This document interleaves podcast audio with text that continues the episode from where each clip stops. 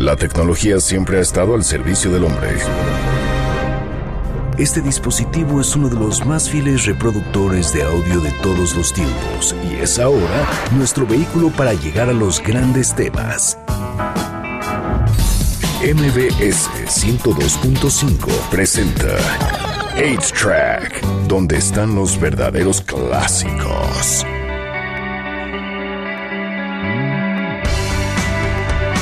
Muy buenas noches tengan todos ustedes. Este sábado 14 de marzo del 2020, siendo las 8 en punto de la noche y arrancamos este programa que se llama A-Track, mi nombre es Checo Sound, esta noche estoy solo porque Carlos tenía un compromiso y bueno, yo iba supuestamente a transmitir desde el Vive Latino. La empresa tomó la decisión de que, como muchas otras empresas, eh, no estar como en lugares como muy conglomerados, por lo cual eh, decidieron no participar dentro del festival y bueno, pues eh, eh, qué pena la verdad que no, que no se pudiera hacer, pero bueno, creo que las medidas de prevención siempre son importantes y bueno, adelantando mi, cumpleaños, fíjense ustedes que vamos a hacer un programa de una banda que le cambió la vida a muchas personas, pero pues obviamente eh, a, muchas personas, a mí también obviamente, y le cambió la vida a la forma de escuchar la música. Había un documental hace mucho tiempo que sacaban en MTV que hablaban los metaleros de los ochentas y empezaban a hablar de que el, hair metal de pronto empezó a sonar muy igual, que nada cambiaba. Y Nicky Six empieza a hacer una crítica de que todas las, todos los discos tenían una canción movida, una balada, una canción movida y cerraban con una balada y era todo lo que tenía ese disco en cuanto a lo comercial, en cuanto a los sencillos que iban saliendo. Y de pronto Nicky Six dice que algo tenía que cambiar y lo que tenía que cambiar sonaba más o menos así. Arrancamos A-Track con una canción que no envejece, con una canción que tiene todo para ser eterna. Es Smell Like Ten Spirits, ellos son Nirvana, la canción es del Nevermind de 1991 y así arrancamos A-Track por MBS 102.5.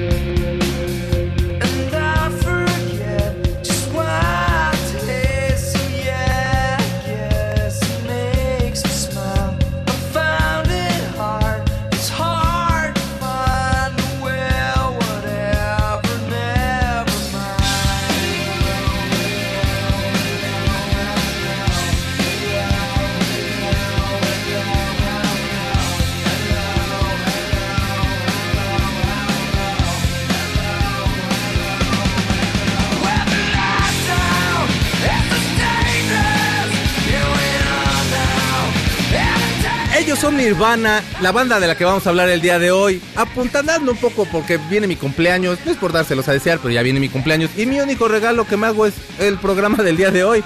Y se llama la canción Smell Like Teen Spirits. Es del disco Nevermind desde 1991. Esta canción le cambió la cara a toda la industria musical. Estaba Michael Jackson en los primeros lugares y de pronto llegó esta canción y lo desbancó de sus primeros lugares. Estaban todos los metaleros así con sus baladas y como toda esta onda ahí como muy, muy, muy glam metal que había en los ochentas. Y Nirvana llegó con las pantalones más X del mundo, con los Converse más fregados y de pronto empezaron a tocar esto y nos cautivaron a muchos. Esta canción la compuso Kurt mientras estaban ensayando. Y bueno, de pronto se propuso hacer la mejor canción de pop que jamás haya existido. No sé si lo logró, pero lo que sí dice él que le robó a los Pixies. Fíjense que los Pixies es una banda que tuvo a bien existir como a mediados de los 80. Un día haremos un programa y hablaremos más exactamente de ellos. Para mí ellos son como, como los Miss Beatles, pues. O sea, es una banda que tiene unas estructuras de composición súper bien estudiadas y súper... Ah, no sé, tienen un oído pop muy especial. ¿Qué es lo que tienen los Pixies? Bueno, los Pixies empiezan las canciones normalmente muy fuerte cuando entra la voz baja casi todo, se queda casi siempre el bajo y la batería como más matizado, está cantando la persona, empieza a subir, a subir, a subir en la estructura o en el puente para que en el coro explote la canción. Lo que acaban ustedes de escuchar básicamente es la estructura que usan los Pixies en Smell Like Teen Spirits. Y ellos lo aceptaban, o sea, Kurt era muy fan de ellos, era muy fan de los Sonic Youth, era fan de, Black, de los Black Sabbath, de muchísimos grupos y bueno, entre todos estos, bueno, decidió que iba a copiarles a ellos y el nombre de Smell Like Teen Spirits viene de Caitlyn Hanna, que era la cantante de Bikini Kill. Kurt había andado con una, una, integrante de los Bikini Kill y ella decidió mandarlo a la goma y escribió Caitlyn en la, en la pared de Kurt. Kurt Smell Like Teen Spirits. O sea, Kurt huele a Teen Spirits. Si ustedes recuerdan, o no sé si todavía exista, pero hay un desodorante que se llamaba Teen Spirits, algo así de Teen Spirits. Y entonces Kurt no sabía ni qué significaba, ni lo que había puesto. Lo que la amiga trataba de decir es que Kurt todavía estaba enamorado de su amiga. Pero bueno, Kurt toma esta frase y escribe Smell Like Teen Spirits, una canción que básicamente muchos dicen que marcó a la generación X y es posible que así haya sido. Eh, uno de los factores que estuvieron muy vaciados durante las transmisiones de MTV en las canciones es que MTV llegaba a poner subtítulos para que la gente se aprendiera las canciones. Cuando pusieron Smell Like Teen Spirits, Kurt Cobain llamó a MTV para pedirles que no hicieran eso con su canción porque no o sea, si no entendían, pues no pasaba nada. La idea de él es precisamente que no se entendiera. Pero con todo y esa la barrera del idioma más la barrera de la pronunciación de Kurt Cobain, de todos modos eso no pudo evitar que la canción fuera un éxito y el disco Nevermind explotara de tal forma. Para empezar a hablar de Nirvana, tenemos que hablar de Aberdeen, Seattle, que es Seattle en ese momento era uno de los lugares donde llegaban pocos grupos, habían pocas bandas de, de rock. Jimi Hendrix salió de ahí y había algunos cuantos personajes importantes dentro de la música que habían salido, pero eran pocos. Llegaban pocas bandas a dar giras allá y el movimiento de música era muy muy grande. Empezaban a haber grupos los cuales querían sonar como a Led Zeppelin, a Black Sabbath, a los Beatles ya en la época como de digamos como del álbum blanco pero también escuchaban soul, también escuchaban hip hop, también escuchaban metal, escuchaban Slayer, escuchaban Metallica. Eran como, como una, era una generación muy abierta hacia la música. Entonces, entre todos estos estaba un chavito que se llama Kurt Cobain, que estaba como en la prepa más o menos, y pues sí, que tenía muchísimas ganas de tocar. Para hablar de Nirvana, obviamente tenemos el, el epicentro de Nirvana es Kurt Cobain. Y entonces, pues Kurt Cobain viene de una familia bastante pobre, sus papás se separaron cuando él tenía nueve años. Ellos eran cristianos. El papá tenía de pronto, era como, como muy raro y la mamá de pronto como que tampoco le ponía mucha atención. Se separan los papás cuando tenían nueve años. Este, él tenía nueve años de, de edad y bueno, se va a vivir a los pocos años con su papá. De ahí empieza como la locura de Kurt Cobain de empezar a cambiar de casa para varios lados. Se va con sus tíos, regresa con su mamá, se va a casa de amigos, nunca tienen como un lugar este estable donde vivir. Empieza a ir a la empieza a ir a la perdón, empieza a ir a la escuela y como a los 14 años su tío le va a comprar una bicicleta y a la hora de la hora está en la tienda y decide que le va a comprar una guitarra. Esto le cambia completamente la vida porque Kurt escuchaba desde niño a los Ramones, escuchaba The Beatles con la canción Hey Jude, veía el programa de los Monkeys, que es un que era los Monkeys eran como la competencia medio fresa y chafa de los Beatles, pero bueno, hay gente que sí le gustan mucho. Y bueno, pues eh, le cambia completamente la vida y Kurt se enajena con la guitarra porque aparte todo el tiempo se sentía alienado de los demás, siempre fue víctima del bullying siempre lo estaban molestando amigos. Hablábamos de Eminem cuando eh, hace algunos programas de que, bueno, era víctima de bullying y tal. Ahí se, se justificaba a lo mejor porque, bueno, no sé si se justifica ese tipo de actitud, pero bueno, digamos que una de las razones por las cuales se daba era porque Eminem estaba en un lugar donde las, personas eran negras y bueno, ellos habían sufrido como todo este tiempo eso. El problema aquí era que Kurt de la nada era que sufría como de este tipo de, de mala actitud de sus compañeros hacia él. Y bueno, pues se quedó él concentrado en estar sacando canciones, en estar viendo qué, qué más podía estar haciendo con la guitarra, estar como buscando sonidos nuevos, estar escuchando nuevos discos, nuevos grupos. Le llegaba muchísima música gracias a amigos que tenía. Pero les voy a seguir contando más acerca de este muchacho y su grupo que se llama Nirvana, que creo que todo el mundo conoce. Pero básicamente uno de los grandes discos Unplugged de MTV es el unplug de Nirvana y así abre con esta canción que se llama About a Girl. Originalmente, viene el disco Bleach de 1989, pero esta es la mejor versión. Está escuchando ahí track por MBC 102.5.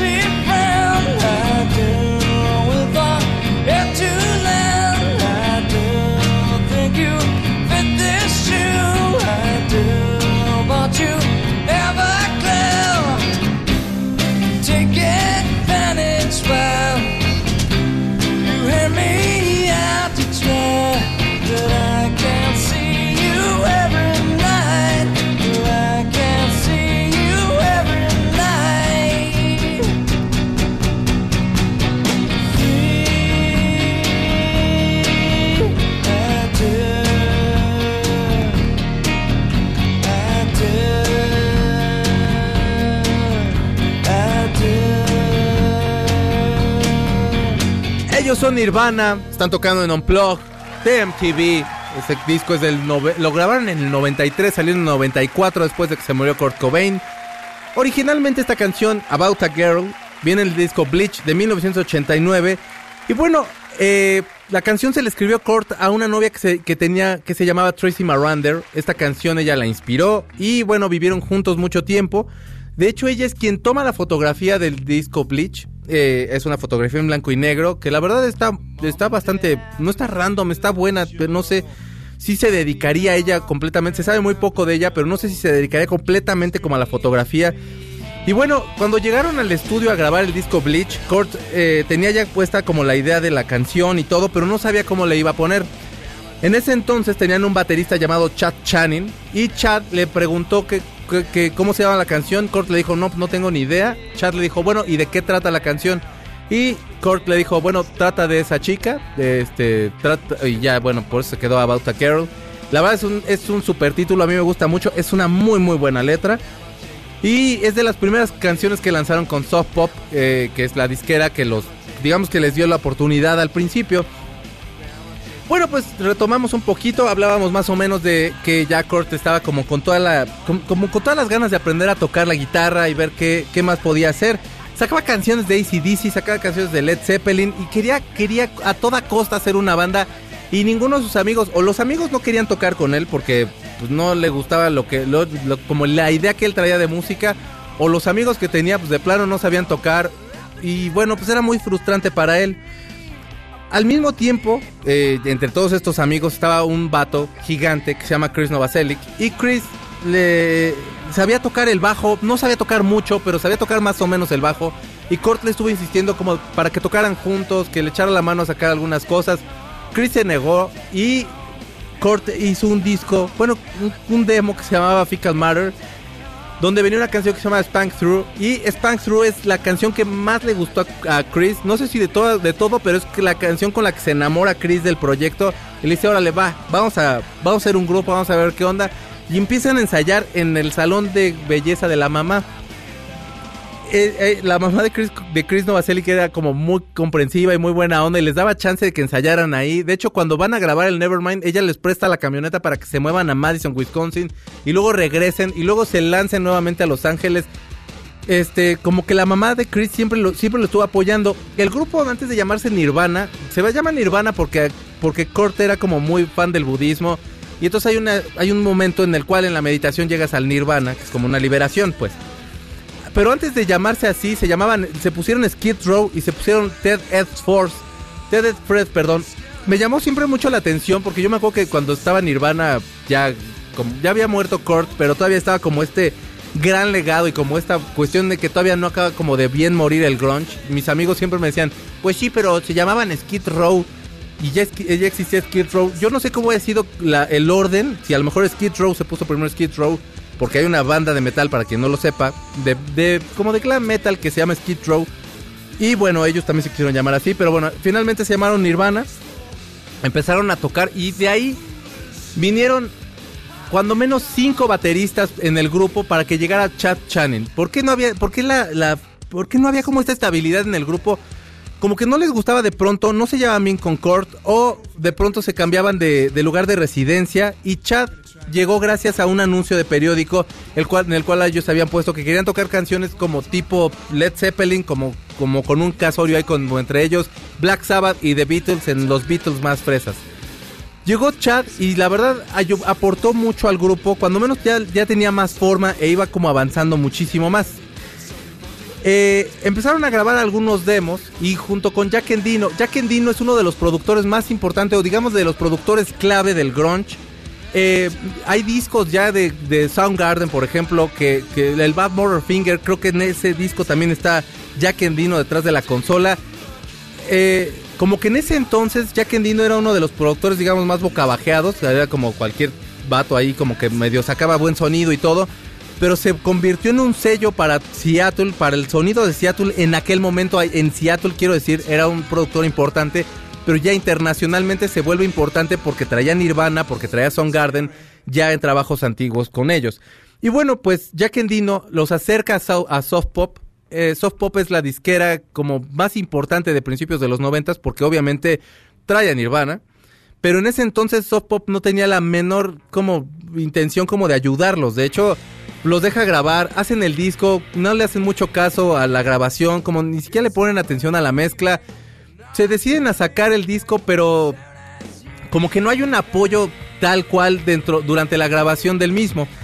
Eh, le gustó a, los directivos de Soft Pop les gusta Nirvana porque sacan una canción que se llama Love Boss de un disco de un grupo que se llama Shocking Blue. La canción es muy buena, pero la verdad la verdad la versión de Nirvana sí sí levanta muchísimo más y Bleach toman eh, digamos que cuando ustedes escuchen Bleach, si no lo han escuchado o si ya llegaron a Bleach, de verdad es, es como el sonido más puro que tiene Kurt Cobain de cómo quería sonar en ese momento.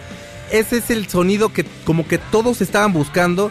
Muchos dicen que, que, que este sonido fue la y de este sonido es como el no el nacimiento, pero digamos como esa estructura un poco y que la finalización de como ese sueño que tenían todas esas bandas es Black Hole Sun de Soundgarden, que es como toda una evolución en la cual va como un sonido todo distorsionado hasta ya como ya como ya la catedral que tiene que, que, que tiene Soundgarden con esa canción que se llama Black Hole Sun.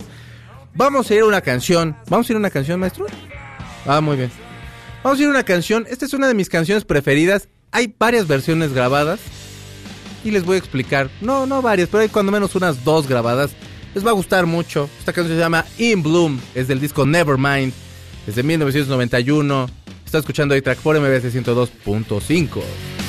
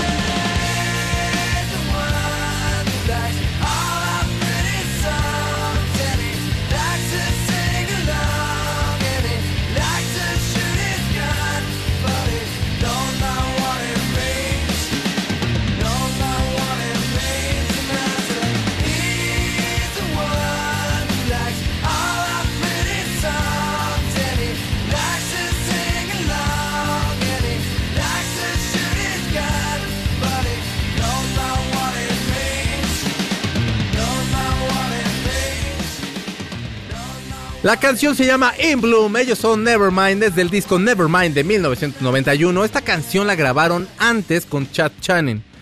De hecho, el riff, hay los riffs de guitarra son como estos sonidos, como el tan, tan, tan, tan. Ese es un riff.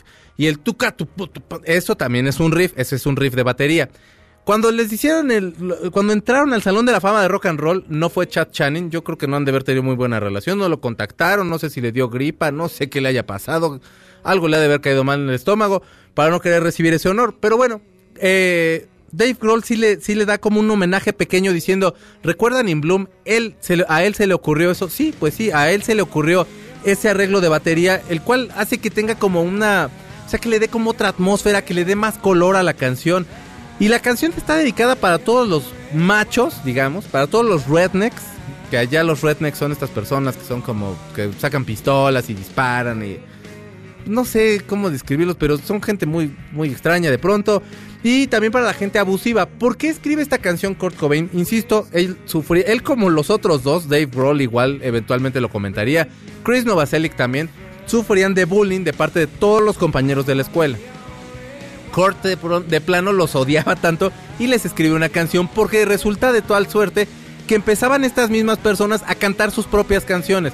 No que no le diera gusto, de alguna forma es como ganar la batalla, pero al mismo tiempo te cae gordo, que es como de, híjole, o sea, me golpeabas por escuchar a los grupos que a mí me gustaban. Y ahorita ya te gustamos nosotros y ya te gustan los grupos que me gustaban, lo cual es como, o sea, digamos que, hay justicia pues, pero bueno, ni modo, ¿qué les puedo decir? Así es la vida, pero fueron reconocidos hasta por los que los odiaban y esperamos nosotros que ustedes también estén reconociendo que les queremos. Vamos a ir a un corte y regresamos en nada. Está escuchando A-Track por MSC 102.5. Nos, nos tardamos nada. Espérate, no te vayas. Espérate, hombre. Rape me, my friend. Rape me. Pongamos pausa al cartucho de 8-Track, donde están los verdaderos clásicos por MBS 102.5. Comunícate con nosotros por medio de Facebook, 8-Track y Twitter, arroba Checo Sound. Es momento de ponerle play al cartucho de 8-Track por MBS 102.5, donde están los verdaderos clásicos. Ya regresamos.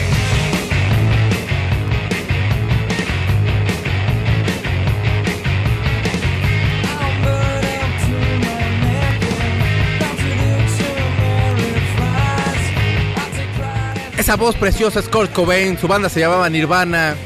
Y es el especial que tenemos en esta noche en A-Track. Fíjense ustedes que, bueno, nos han escrito mucho, estamos haciendo un Facebook Live eh, y bueno, pues gracias a la gente que nos está siguiendo y a toda la gente que está escribiendo, que nos está acompañando. Hay quien dice que está viendo el, Vive Latino desde el YouTube y bueno, pues está bien también, están ahorita los Cardigans creo. Y también me escriben acá, eh, va a ser eh, cumpleaños de Kelly y cumple 22 años y dice que si ya está grande, no, Kelly, estás bien chiquita, mana. Tú ya estás bien jovencita, no te hace cruda nada, tú estás entera, yo ahorita ya tomo y me pongo muy mal, ya las crudas ya no me pegan igual. Eh, aquí también nos ponen The Man Who Sold the World es la canción favorita de Vero. Eh, estábamos platicando. Dí- Díganos por favor cuál es su canción favorita de Nirvana. Si quieren ustedes llamar al 5166125 y el guapísimo Gustavo les contestará al teléfono. Eh, y si no, mándenmelo aquí al Facebook Live, por favor. ¿qué más tenemos? Las portadas de los discos de Nirvana me han, han hecho historia, dice Carolina. Son muy buenas portadas, la verdad. Sí, sí, sí, tienen un buen trabajo. Incesticide, fíjate que no me gusta tanto la portada, pero las demás a mí sí me parecen muy buenas. Hasta, hasta el de éxitos, que obviamente es un simple negro con las letras de Nirvana. La tipografía de Nirvana a mí siempre me ha gustado mucho. Mi favorita es Where Did You Sleep Last Night, también nos dice Rose. Eh, Heart Shape Box nos dice Edgar Hers. Eh, tarde, pero aquí estamos, chicos. Saludos, Carlita. Saludos a Juan, gracias. Eh, Heart Box nos dice Kikin Baker, que nos escucha desde El Salvador. Muchísimas gracias, hermano. Nos escuchan desde Tulsa, Oklahoma. Samuel también. Eh, mezcal solito para evitar la cruda, Checo. No, no, yo sí, mezcal sí le tengo más respeto. Que si nos hacemos un, eh, programa de Molotov y uno de Caifanes. El de Molotov está complicado porque la verdad las canciones que a mí más me gustan son las del primero, entonces pues sí están un poquito subidas de tono. Pero de los Caifanes te lo prometo próximamente que sí lo haremos. Pero bueno, ya al haber eh, leído casi todos estos mensajes, les agradezco mucho que nos estén acompañando. Vamos a escuchar una canción Eh, esta canción nos la acaban de poner ahorita entre sus preferidas. Es Heart Shape Box. Póntele, débete la poner porque sí está bien dolorosa esta canción, manito. Esta canción es de un disco que se llama Inútero. Desde 1993. Está escuchando A-Track por MBC 102.5.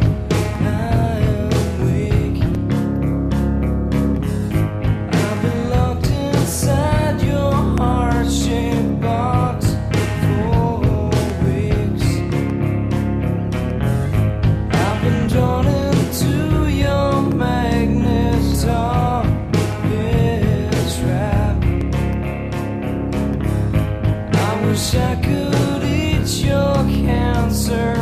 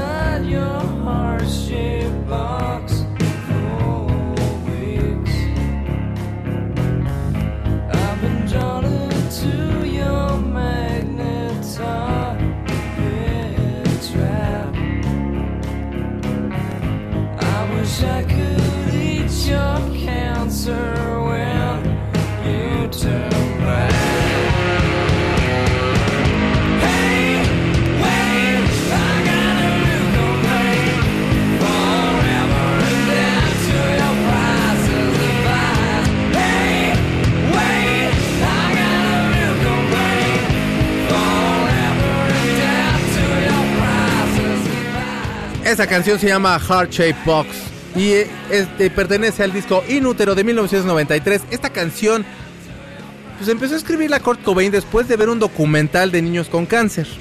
Eh, después empezamos ahí a ver cómo...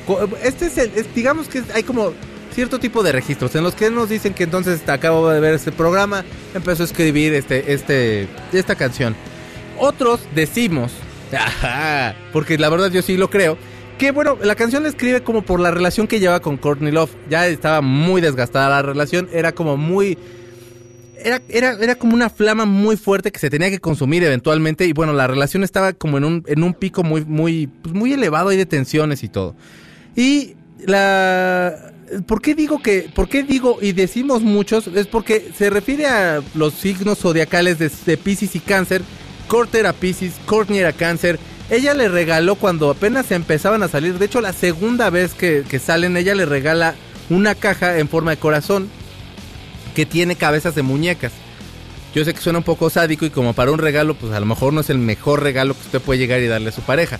Pero ellos dos les gustaba mucho como coleccionar las cabezas de muñecas y entonces tenía él todavía guardada la caja en forma de corazón con las cabezas de muñecas guardadas dentro.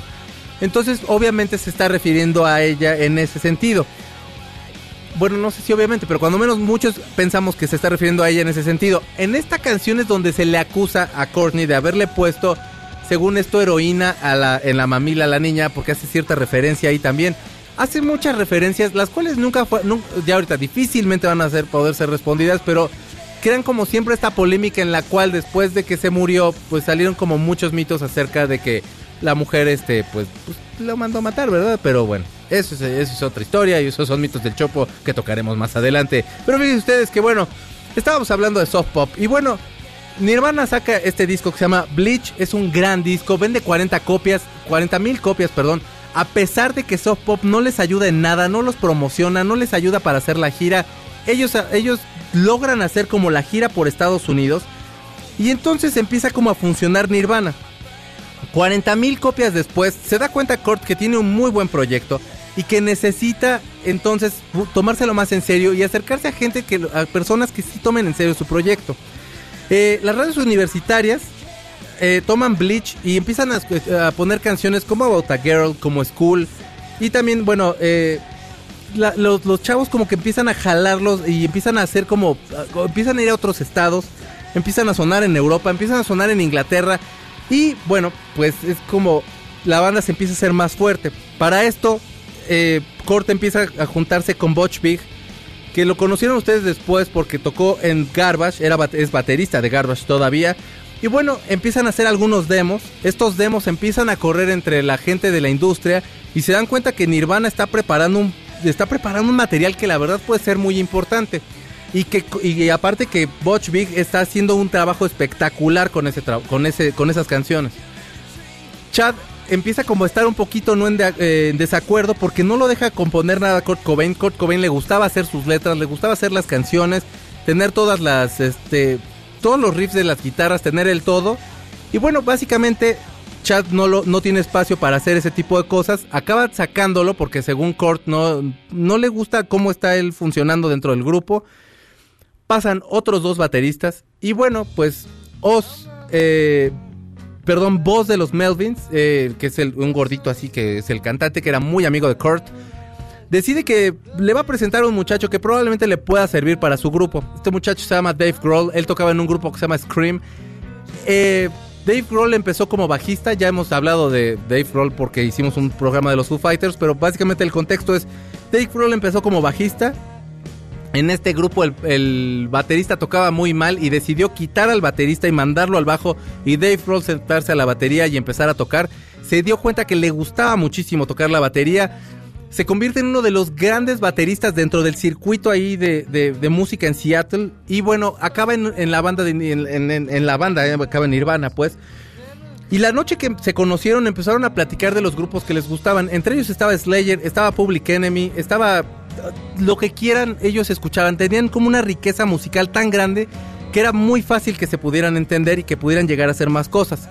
Esa noche llega Kurt Cobain muy contento a su casa y le deja un mensaje de voz a Butch Vig diciéndole, Butch, acabo de conocer al mejor baterista, es, va a ser nuestro baterista y va a sonar espectacularmente bien. Cuando Butch Vig se sienta a los ensayos que está para grabar el disco con, con Nirvana, la primera canción que tocan es Smell Like Teen Spirit. Butch no sabía ni cómo tocaba eh, Dave Grohl y se sienta y empieza, dice que cerró los ojos, que empezaron a tocar obviamente el, eh, el riff de, de Smell Like Teen Spirit y que en el momento en que entra Dave Grohl se dio cuenta que eh, era el baterista que necesitaba, pero aparte se dio cuenta que la única, que esa era la canción más fuerte que había escuchado la, y la canción más fuerte y la canción más pop que había escuchado en los últimos años y que tenía que producir ese disco. Ese disco se llama Nevermind y vamos a hablar de él regresando. De momento, vamos a poner una bellísima canción de ese mismo, dis- de ese mismo disco, pero en la versión Unplugged. La canción se llama Come As You Are. Era del Unplugged, papi. Tú me la pediste que la querías del Unplugged. No, esa es la del disco. Y entonces la estamos escuchando de fondo, la versión de esa. Esa sí es la del Unplugged. Se llama Come As You Are, es la versión del Unplug. Originalmente del disco Nevermind de 1991. Y ahorita les explico y les sigo contando todo el chisme. Come as you are, as you were, as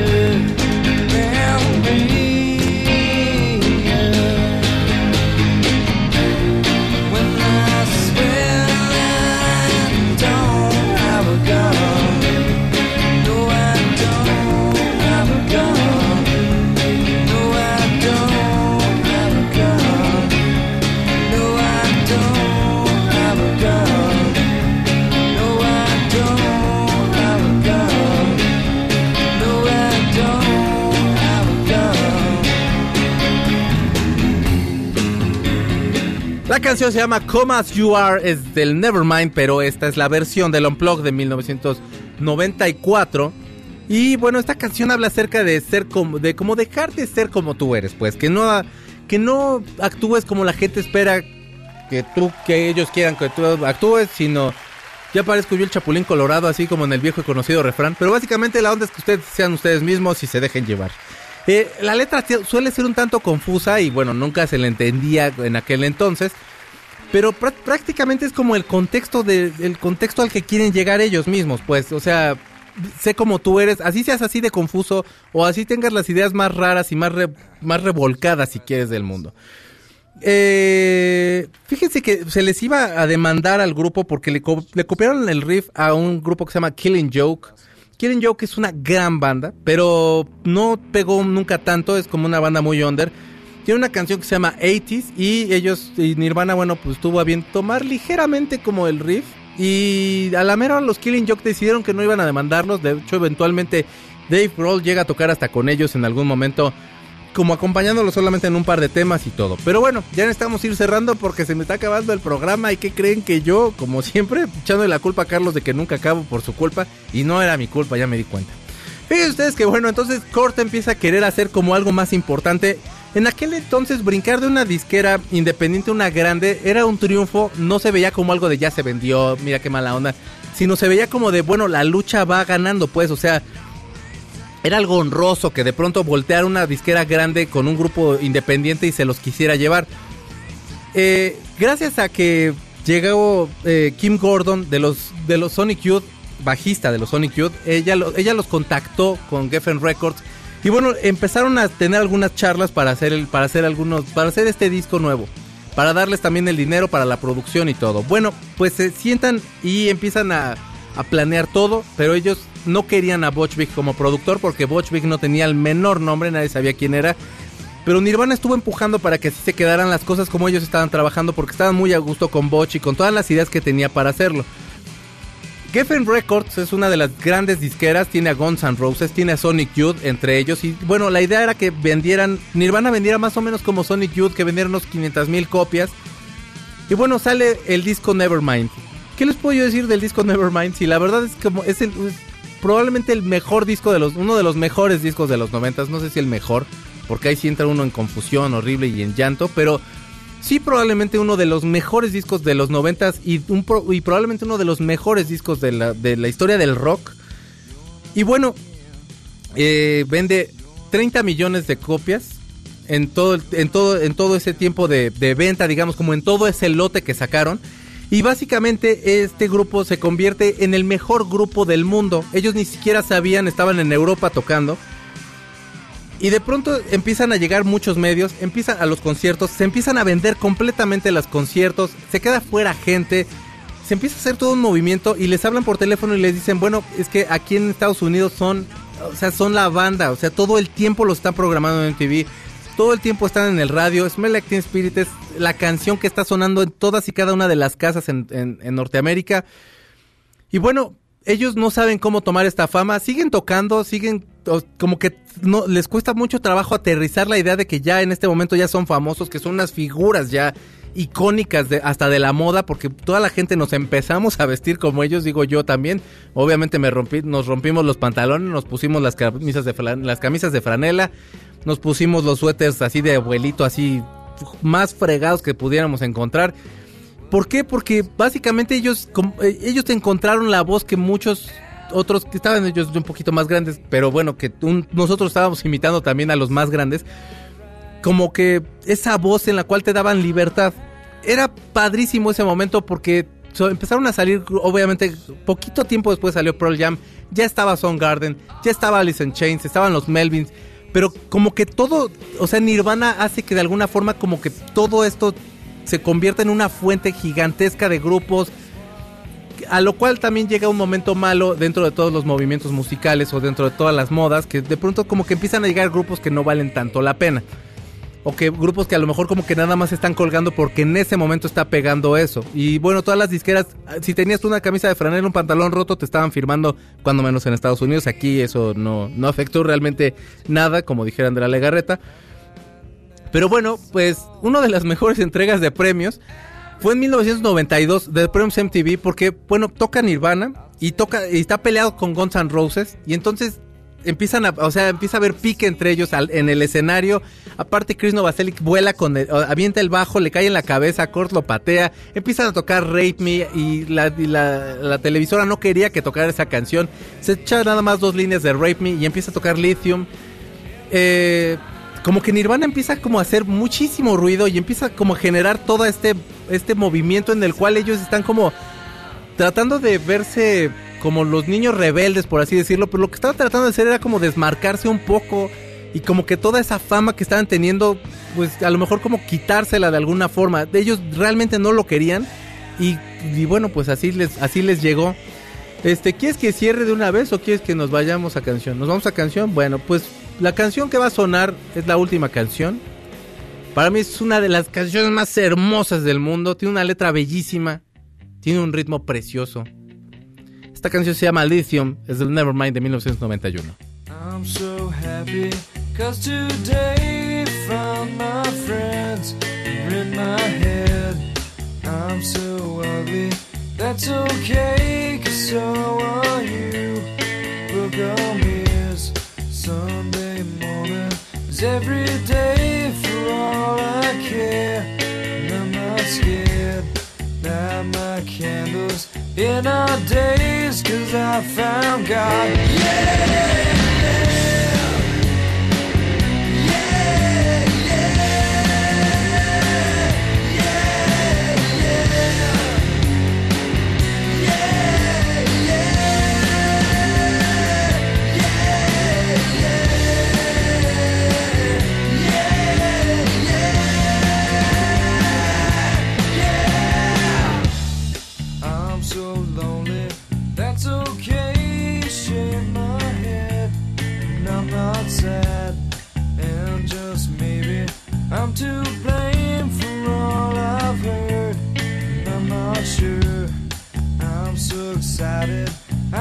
I can't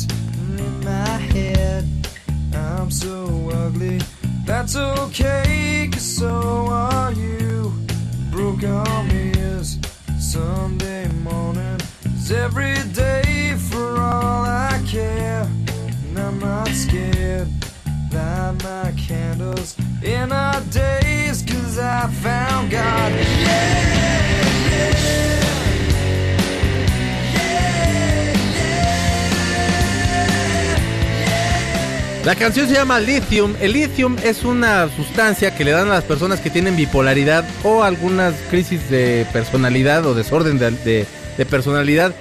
Y bueno, esto les hace que se mantengan más tranquilos y que no se depriman. Según Kurt, esta canción habla un poquito de lo mismo. Digamos que es una persona que está luchando con consigo mismo o con la opinión de, de sí mismo como piensa que lo ven a él.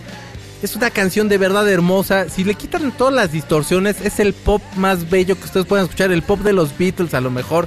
Esa capacidad tenía Kurt Cobain eh, como, de, como de encontrar un riff, el cual con el distor sonara potente, sonara a canciones que estabas escuchando an- hace muchos años, pero las canciones del futuro, pero sonaba a este momento y con las letras parecía que te estaba hablando a ti todo el tiempo. Bueno, pues ya, ya prácti- prácticamente tengo que acabar el programa, pero me da gusto haber acabado con el Nevermind. Obviamente sé que está el Incesticide. El Incesticide es un disco que salió un tanto forzado porque este Geffen Records quería que sacaran un disco inmediatamente. Tenían que vender y, de alguna forma como tomar este momento histórico en el cual ellos eran la mejor banda del mundo.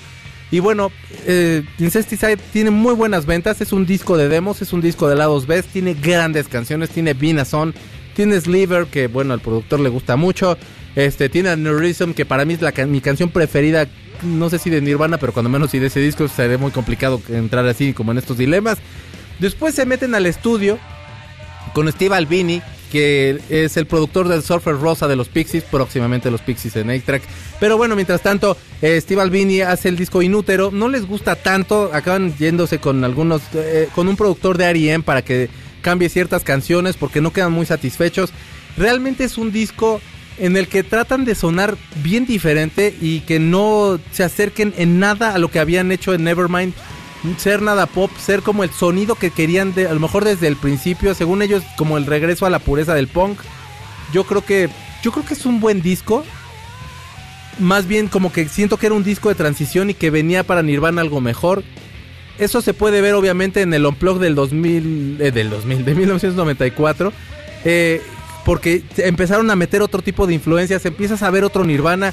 Ese es un gran disco. Si nunca han escuchado Nirvana, pueden empezar por ese disco, pueden empezar por Nevermind, pueden empezar por lo que sea. No se lo van, a, no te- es una experiencia que no se pueden perder. Y eso es lo único que tengo que decir de una de mis bandas preferidas. Sé que es una, sé que es una muletilla que yo tengo, pero les prometo que esta banda, esta banda me cambió la vida, me cambió la forma de pensar, me cambió la forma de lo que sea. Les mando un beso, cuídense mucho, gracias por escucharnos, cuídense, eh, lávense bien sus manitas con agua y con jabón. Yo soy Checo Sound, nos escuchamos la próxima semana en A-Track por M102.5 y va a ser de Pearl Jam porque estrenamos disco de Pearl Jam, así que muy gronchetos, bye.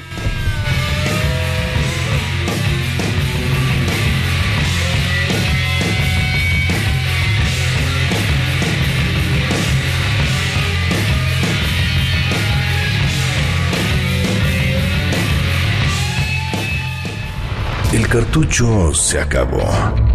Nuestro fiel reproductor se apaga hasta la próxima emisión de 8-Track, donde están los verdaderos clásicos por MBS 102.5.